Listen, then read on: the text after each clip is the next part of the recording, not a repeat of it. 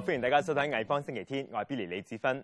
今個星期咧，我哋會為大家介紹兩位好特別嘅音樂家。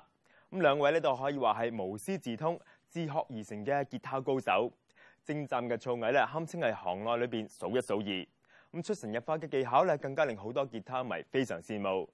佢哋係 Martin Taylor 同埋 Tommy Emmanuel。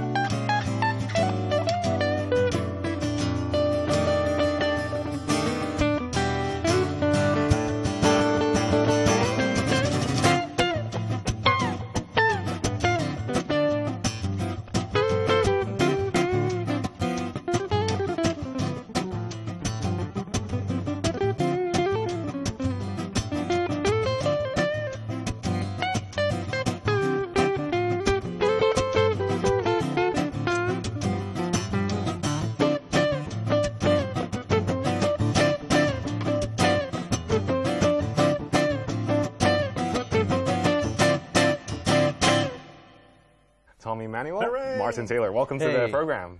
Good Thank to be you, here. man. So you guys are in town as part of the uh, Guitar Legacy Tour. Uh, you've done China, you've done Hong Kong. Yeah. Can you Yeah. tell us how that's been going so far? Wonderful. Yeah, we've had a great time. You know, we we just did um, uh, th- three shows in, Yeah, in, we did in- in Shanghai, Beijing, Thailand, and, uh, uh, China, Beijing. Thailand. Sorry, I'm getting so confused now. We'll be in Thailand yeah, soon. yeah, yeah. Uh, and then we're going to uh, Taiwan. Then we, yeah, then Yeah. we're going to Bangkok. We're going to Singapore. Yeah, yeah. This is Hong Kong, by the way, in case you're wondering. Yes, I know. Yeah, yeah. It gets like that. You know, we just flew in this morning. So And, and apart from the actual concerts, you are also doing workshops in these countries as well. We love doing Hmm. workshops. Um, well, Martin has uh, a guitar a- academy, which is an online academy, Hmm. and so uh, he's had a lot more experience in teaching than I have. Yeah. And how did this actual concert or the, the tour, how did this come about? How did the collaboration Well, between you two Martin start? and I met in Australia. I saw him on TV. He was doing a, a like a Saturday night um, entertainment kind of show. Ah. Um, and I saw him and was just blown away with his playing and everything. And I, I contacted him and invited him to play with me. I was playing some concerts in Sydney and one in Melbourne, and and um, um, and I think Martin, you, you were just kind of getting going in Australia, right? yeah, I've been to Australia once before with Stephane Grappelli, and this was the, that was the very Ah, first right. solo tour I did. That would have been Sydney Town Hall. I remember that show. Yes, I think it was. Yeah, and um, anyway, so we we kind of hit it off uh, as as friends, uh, but uh, musically as well. And then when I moved to England in in '98. Uh, no, nobody knew me. I was coming to a strange country, so I called. It's Martin. not that strange. I think it's pretty strange. anyway, no, man. Um, uh, and uh, I called Martin, and uh, he invited me down to where, where he was playing, and that's really how I got started in, in Europe. Was- And also at that time, I was shortly after that, I was working with Bill Wyman in his band, The Rhythm Kings, and Bill Wyman from the Rolling Stones, and. Um, What a great band that is. yeah, we, Ooh. Albert Lee and myself on, on guitars, and Eric Yeah. Clapton played on some tracks, and Yeah. and George uh, Harrison actually. George Harrison, yeah, we did played one. on, a, on the track. Yeah, we Wow, did one track together on, on that, Yeah. and uh, Tommy kind of came on board to do some things. I recommended Tommy for that, and then Tommy came on the road with us as being our opening I act. was the and he- opening act on that Yeah. tour, and that's as, a, as, how a, I so- got as, a, started. as a solo act? As a solo. like, I yeah. tell you, he's a very, very hard act to follow. 我哋休息嗰阵，广告翻嚟继续有 Martin Taylor 同埋 Tommy Emmanuel 嘅访问环节。不过首先咧，欣赏下 Martin Taylor 嘅独奏先啦。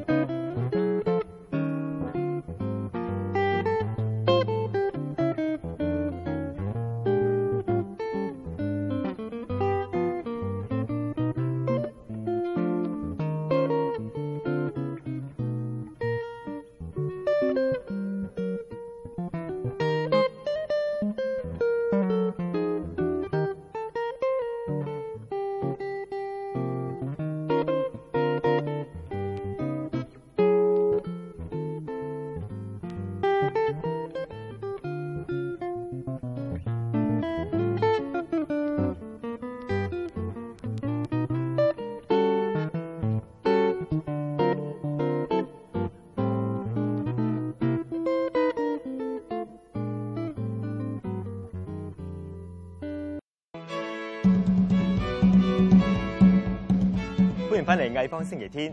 喺第一节，我哋欣赏过 Martin Taylor 同埋 Tommy Emmanuel 嘅二重奏，咁仲有 Martin 嘅独奏表演。好嘢啦，当然会陆续有嚟啦。我哋而家有请 Tommy 表演出神入化嘅弹指神功。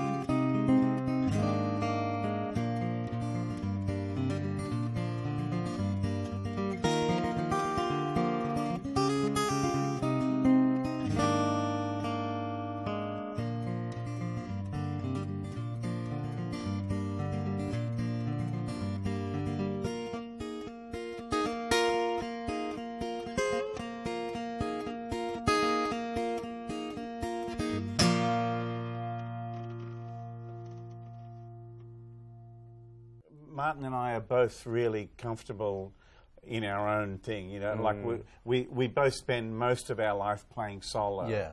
it's, it's probably what we do best. Mm. Yeah. but we love playing together, and we and. You know, the more we do it, the more fun we, we, we have with it, mm. and the more we get inside it to know.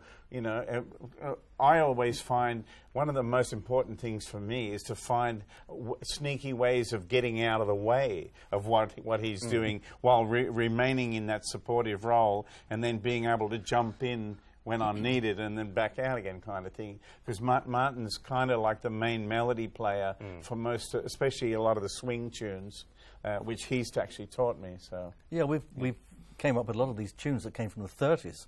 I think one of them even comes from the 1920s. So we've kind of revamped them. We've given them, hopefully, we've giv- given them a new life to an audience that didn't know the original. you know. There we were last night in uh, in Shanghai playing in i what would be a rock and roll club, right? And so everybody's standing. The place is jam packed with young people having the time of their lives, Yeah. and we're playing Benny Goodman and Charlie Christian tunes, and we're hammering that groove home, you know. And it was, ju- wa- wasn't it great to Uh, hear it- that music It was fantastic. in that uh, uh, way of doing it? and you how, know? how they were they were really into the music. You Oh, know, they, goodness, Uh, m- Music they hadn't heard before. Yeah. but I think we present it in a different way as well. But how did you decide on the programming for the concert? I mean, you know, you guys come from a quite diverse or different backgrounds. Well, when we recorded, uh, before we recorded, we just we had played together a few times, so there were some things that we were doing. Yeah. Uh, we we really made two lists. We made a list each, and then we got together and right here's my list, here's my list, and then we started. First of all, we met at, at my house, and we, we spent some, some days doing that, and then we spent some time at Tommy's house as well in Nashville. And uh, Once we kind of agree that we really like the, this tune and how it goes, and then when we when we when we uh, uh, mess around with it and try different things, and then when we're happy with the arrangement, we just film it, so so we can refer back to it when, when we're going to record. because our memories aren't as good as exactly. no, well, the truth is, is like we meet in this, you know, small window of t- two days or mm. whatever, and then boom, Yeah. we don't see each other for six ah. months. Well, the hard, one of the mm-hmm. hardest things for us was actually finding ourselves at the same part of the planet at Yeah. the same time. That was really difficult. I was getting tired just playing on Skype with you. But it, it all came together. But one of the, I think I think you know Tommy said that we we both are, are solo guitar players. We go out on stage and just do our thing on our own. But uh, we know how to be a, a, accompany us. Yeah, but we know how to accompany. And that's the great thing about the guitar, is the guitar is such a versatile instrument. You can play on your own, you can play with another guitar player, you can play in, within a group setting. I just had a, uh, I co-wrote an orchestral suite uh, a little while ago, and I performed it at the Royal Albert Hall for the proms.